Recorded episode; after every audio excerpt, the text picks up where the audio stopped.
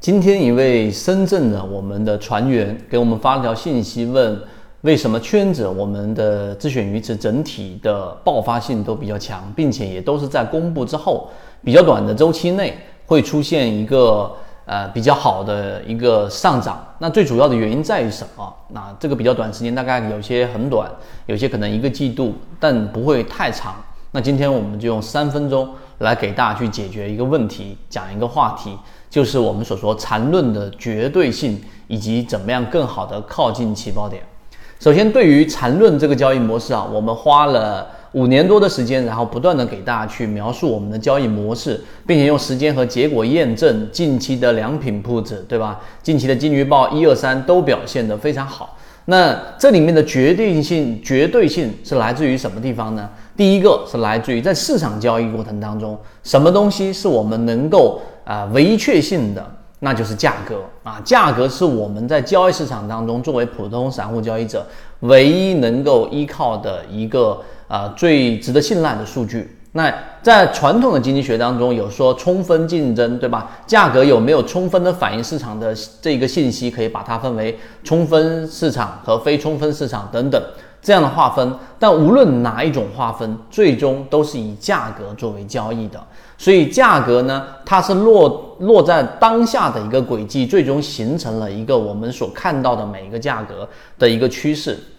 所以所有的分析都是基于价格。有人说，那成交量是不是也是一个很核心的这样的一个参考指标？那实际上呢，成交量也影响也不特别大，因为影这个成交量的定义啊，一定要看到最清晰。它实际上呢，只是在某一个时间点内所有的发生的这个的以当下这个价格成交的数量统计而已。最终它依旧不是我们所说的。反映着整个市场的一个价格的最本质内容，所以价格是唯一性的啊。我们先说第一个话题，第二个话题就是我们所说，它还有一个很重要的基础，就缠论的基础，它是时间不可逆。就我们每一笔交易一旦在当下发生了，它就不可能我们所说的反悔。这在我们的这期缠论当中给大家举过这样的一个例子，这就相当于是，如果你所处的市场，就相当于你花一亿去买了一个石头。然后呢，卖石头的大佬一下子拿枪指着你的脑袋，告诉你说这一笔交易不算了。这样的市场没有办法参与，缠论也没有办法有效。但只要是不是这样的市场，也就时间是不可逆的。每一笔交易一旦落定和当下，它都必然是一个不可逆的结果。在这种环境之下，我们所说的缠论它是绝对有效的。好，这是第二个，因为缠论的基础是来自于级别，来自于价格。我们做当下的一个拆解和不同级别里面的解构，有这样的一个当下的判断，你才能对于这个市场能够有很好的分析。这是第二点。第三点就是怎么样能够更好的去去靠近这个起爆点。那这个其实我们花了几个航线，两条航线左右给大家去讲了，难度没有想象中那么大。你可以理解。和想象，每一个人都是一个向量，向量它的这一个方向性，所以我们有些人是看多的，有些人是看空的，有些人是徘徊空仓的，那向量自然会有一个方向，而股价最终的表现是一个总向量的一个总和，这一点大家能够明白，也就是说，所有人的资金都投入，大部分都投入这个标的，是看好它的，最终它走出一个上升趋势，这就像我们金鱼报三，